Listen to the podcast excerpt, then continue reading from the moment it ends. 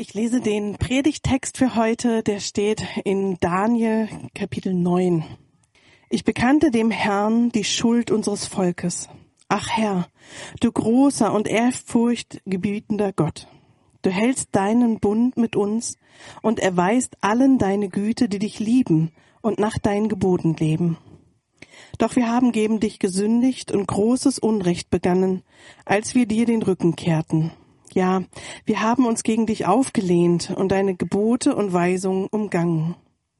Immer wieder hast du deine Gerechtigkeit und Treue unter Beweis gestellt. Sei nicht länger zornig über deine Stadt Jerusalem und über deinen heiligen Berg Zion. Schon unsere Vorfahren haben große Schuld auf sich geladen, und auch wir haben weiter gegen dich gesündigt. Jetzt sind Nachbarvölker, sind wir, sind wir und unser ganzes Volk zum Gespött aller Nachbarvölker geworden. Herr, höre doch jetzt, wenn ich zu dir flehe. Unser Gott, blicke wieder freundlich auf dein Heiligtum. Es geht um deine Ehre. Wende dich mir zu und erhöre mich, du mein Gott. Öffne deine Augen und sieh, wie es um uns steht. Die Stadt, die deinen Namen trägt, liegt in Trümmern. Wir flehen zu dir nicht, weil wir deine Hilfe verdient hätten, sondern weil du gnädig und barmherzig bist. Herr, vergib uns, greif ein und handel. Um deiner eigenen Ehre willen zöger nicht länger, Herr. Es geht um deine Stadt und dein Volk. Herzlich willkommen in der Schule des Daniel. Okay, erschreckende Gesichter. Schule ist für die meisten hier lange her, vielleicht nicht nur so positiv gewesen, aber ich verspreche euch, die Schule, in der wir jetzt sind, die ist ziemlich cool. Es ist die Schule des Daniel. Und um Missverständnisse gleich auszuräumen, ich bin gar nicht Daniel, ich heiße Andi. Der Daniel, in dessen Schule wir sind, der lebte vor über 2500 Jahren. Ähm, deswegen ist er auch selbst heute nicht hier, sondern ich darf den Unterricht leiten. Und ähm, dieser Daniel, von dem können wir in der Bibel lesen. Im ersten Teil der Bibel im Alten Testament, da gibt es ein Buch, das heißt nach Daniel. Daniel.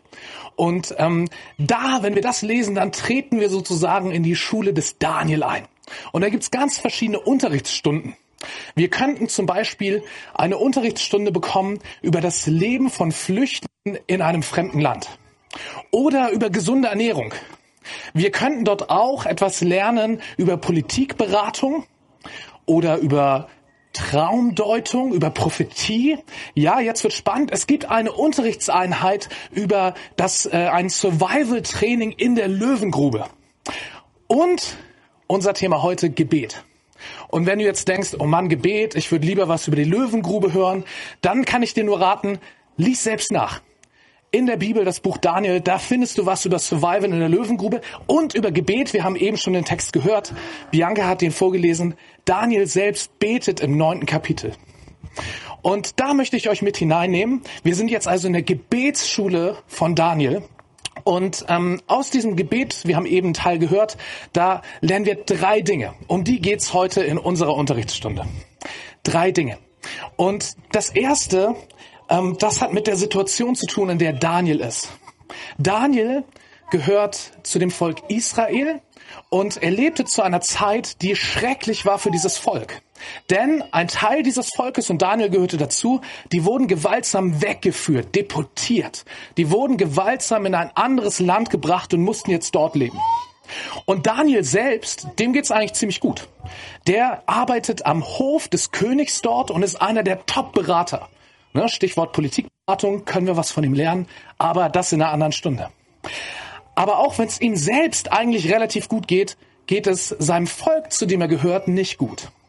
Und Daniel schaut auf diese Situation von seinem Land und sagt, das darf so nicht sein. Und dieses Das darf so nicht sein ist die Überschrift von dem ersten Punkt, den wir über Gebet lernen können von ihm. Es gibt Situationen in unserem Leben und in dieser Welt, da ruft es in uns, wenn wir darauf schauen, das darf so nicht sein. So darf es nicht bleiben. Gott, so hast du dir das nicht gedacht. Das ist nicht gerecht, das ist nicht gut. Und ich möchte das konkret machen, ähm, und zwar konkret an dem Stadtteil, wo wir hier leben, wo wir hier gerade Gottesdienst feiern und einige von uns leben, hier am Ostseeviertel. Wenn ihr durch dieses Viertel hier geht, und ich wohne jetzt seit acht Jahren hier, ich bin nicht gebürtig von hier, aber schon eine Weile äh, wohne ich hier und gehöre zu dieser Nachbarschaft, dann findet ihr wunderschöne Seiten. Es ist großartig in dieser Stadtteil zu leben. Ihr trefft ganz tolle Menschen, ihr werdet wunderschöne Dinge entdecken, ganz tolle und freundliche und schöne Sachen. Aber es gibt auch, wenn wir ehrlich sind, diese Seiten, wo es dann in uns schreit, das darf so nicht sein. Es gibt in diesem Stadtteil, das darf so nicht sein, Themen. Ihr könnt, wenn ihr hier lebt, beobachten, wie Flüchtlinge angepöbelt werden. Ihr könnt, wenn ihr hier lebt, beobachten, wie Kinder vernachlässigt werden, wie Frauen geschlagen werden.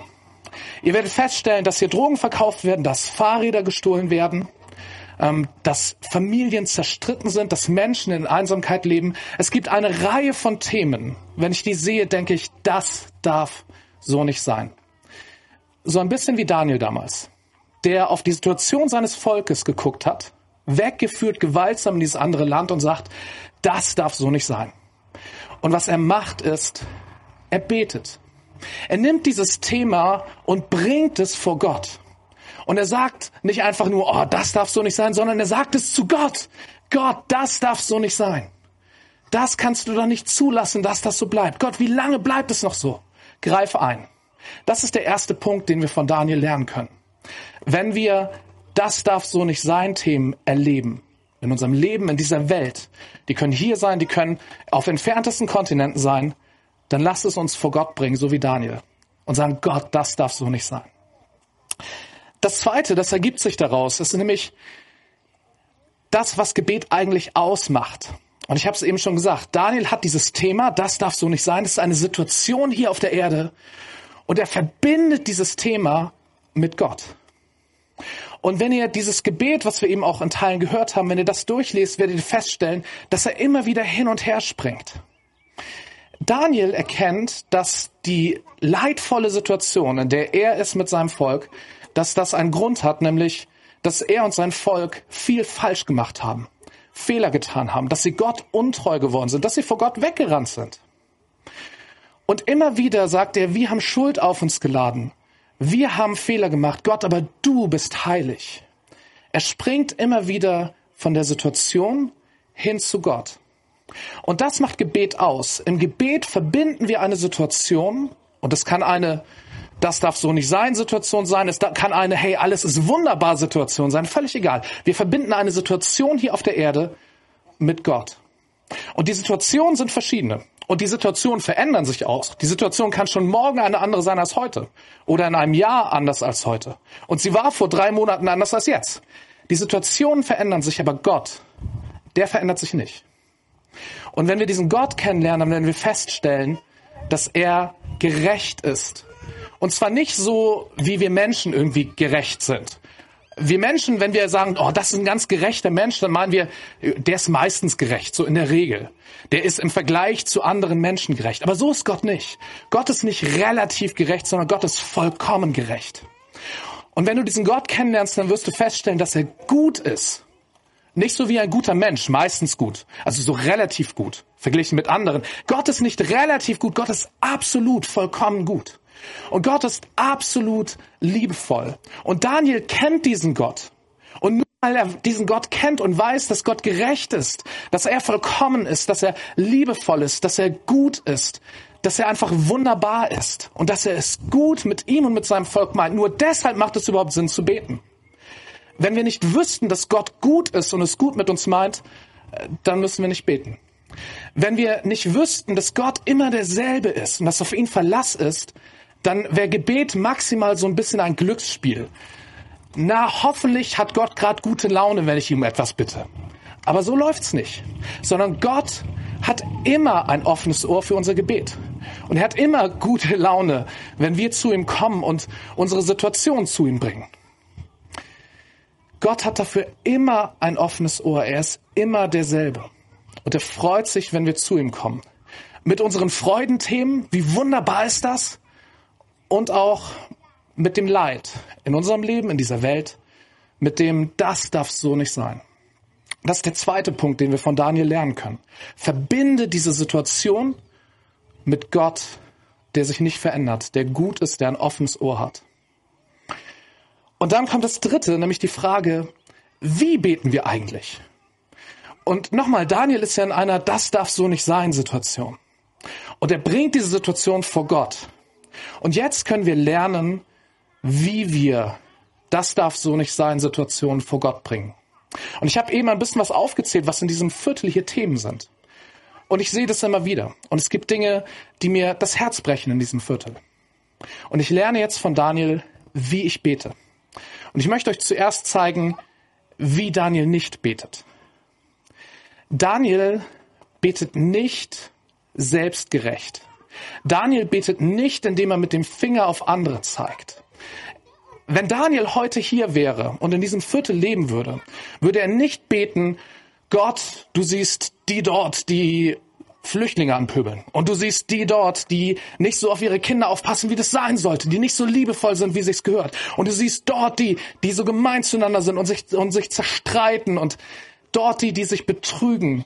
Du siehst dort die, die sich in diesen Beziehungen halten, die einfach nicht gut tun. Er würde nicht mit dem Finger auf andere zeigen, voller Groll und in dieser Haltung, ich bin ja besser. Das würde er nicht tun. Es gibt einen Vers in dem Gebet, den wir gehört haben, der ganz deutlich zum Ausdruck bringt, wie Daniel betet.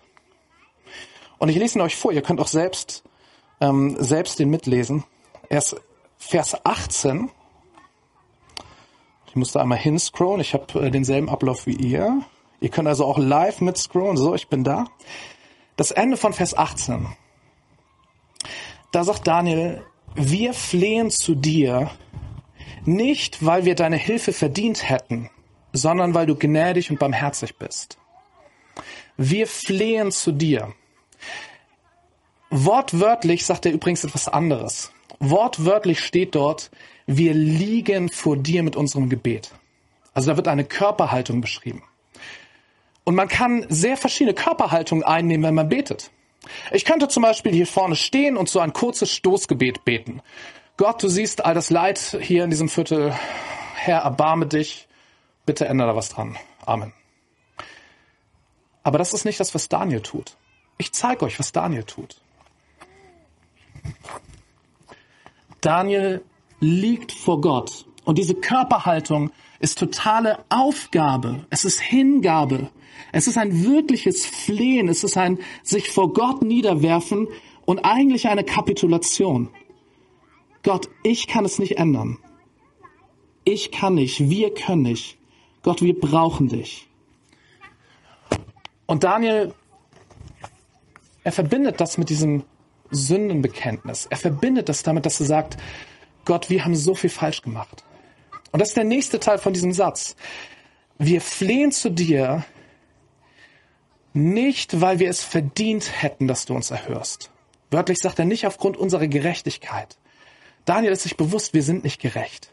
Also wir sind höchstens so relativ gerecht, aber nicht absolut gerecht. Und das ist nicht der Ansatz von Daniel zu sagen, ich bin besser als die anderen. Nicht aufgrund unserer Gerechtigkeit, sondern wegen deiner großen Barmherzigkeit. Weil Daniel, Schritt zwei, verstanden hat, dass Gott wirklich gut ist, vollkommen gut ist. Der ist barmherzig, der ist liebevoll. Und deswegen, weil so ist, weil Gott so ist, deswegen kann er zu Gott flehen. Er hat keine Gebetserhörung verdient.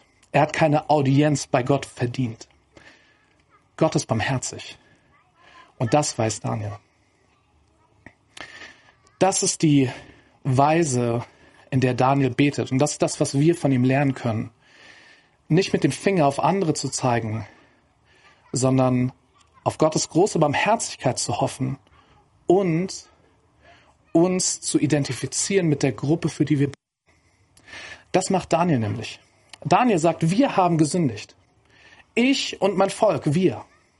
Und er kommt für sein Volk, nicht nur für sich vor Gott.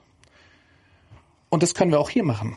Ich wohne seit acht Jahren in diesem Viertel. Ich bin Teil von diesem Viertel. Ich kann zu Gott sagen, Gott, wir in diesem Viertel, wir sind so oft nicht so liebevoll, wie wir es sein sollten. Wir verletzen uns gegenseitig. So viele hier von uns, das, die sind wir zerstritten. Wir bleiben hinter dem zurück, was wir, was wir selbst wollen und, und was du an Gutem in uns hineingelegt hast. Gott, ich möchte dich um Vergebung bitten für unsere Sünden hier in diesem Viertel. Und ich möchte dich bitten, dass du uns zurechtbringst, dass du uns auf einen besseren Weg führst. Gott, lehre du uns zu vergeben. Lehre du uns, dass wir uns einander entschuldigen können. dass wir Dinge in Ordnung bringen. Hilf uns, dass wir besser miteinander umgehen. Das ist die Weise von Daniel. Nicht mit dem Finger auf andere zeigen, sondern bei sich anzufangen. Denn auch ich, so gerecht und gut ich sein mag oder nicht im Vergleich zu anderen, das spielt keine Rolle. Auch ich bin nur relativ gut. Auch wenn ich vor Gott stehe, habe ich nichts verdient durch das, was ich tue. Es ist nicht wegen meiner Gerechtigkeit, sondern wegen seiner großen Barmherzigkeit.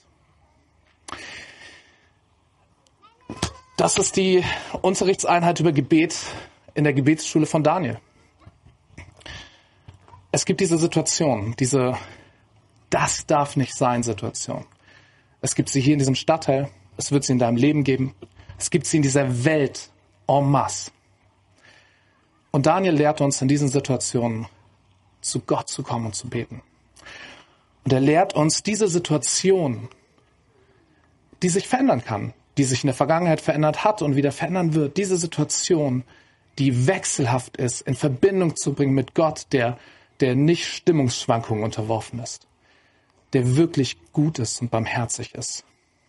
Und er lehrt uns, das in einer Weise zu tun, wo wir nicht mit Fingern auf anderen zeigen, sondern wo wir uns als Teil des Problems sehen, wo wir uns als Teil der Gruppe sehen, die wir vor Gott bringen. Wir sind alle Menschen. Im letzten sind wir alle Teil der großen Menschheit, die sich gegenseitig die Köpfe einschlägt, die immer wieder hinter dem zurückbleibt, was gut wäre. Was gut wäre uns Menschen gegenüber, was gut wäre dieser Welt gegenüber, was richtig und gut wäre Gott gegenüber. Wir sind Teil davon. Das heißt, die normale Gebetshaltung ist nicht die des verurteilenden Zeigens auf andere, sondern des sich damit identifizieren, dieses Thema, dieses das darf so nicht sein. Und auch diese Schuld, auch meine Schuld, vor Gott bringen. Und zwar von Herzen vor Gott bringen. Flehen vor Gott bringen. Auf dem Boden vor Gott bringen. Und auf ihn vertrauen.